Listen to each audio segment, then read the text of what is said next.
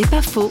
Sa fille a été assassinée par un récidiviste. Le pasteur Antoine Schluchter donne son point de vue sur le mal absolu. La Bible, je pense, est le seul livre qui présente le constat. Tout d'un coup, il y a cette éruption du mal. Il n'est pas là au départ, tout d'un coup, il est là. Qu'est-ce qui se passe? Comment est-ce qu'on peut lutter contre? Et j'ai l'impression que la réponse biblique et chrétienne, elle est d'abord d'en prendre acte, de dire que c'est un non-sens, qui ne devrait pas être, et de nous dire, ben voilà comment il est possible de surmonter. Et je pense que l'expression la plus absolue face au mal radical, c'est le Christ qui accepte de le subir jusqu'à la mort de la croix, qui était la plus grande infamie qui puisse exister à l'époque. Alors c'est un peu déstabilisant, on n'a pas une réponse claire et nette dans le sens c'est comme ça, c'est en vue d'eux, etc.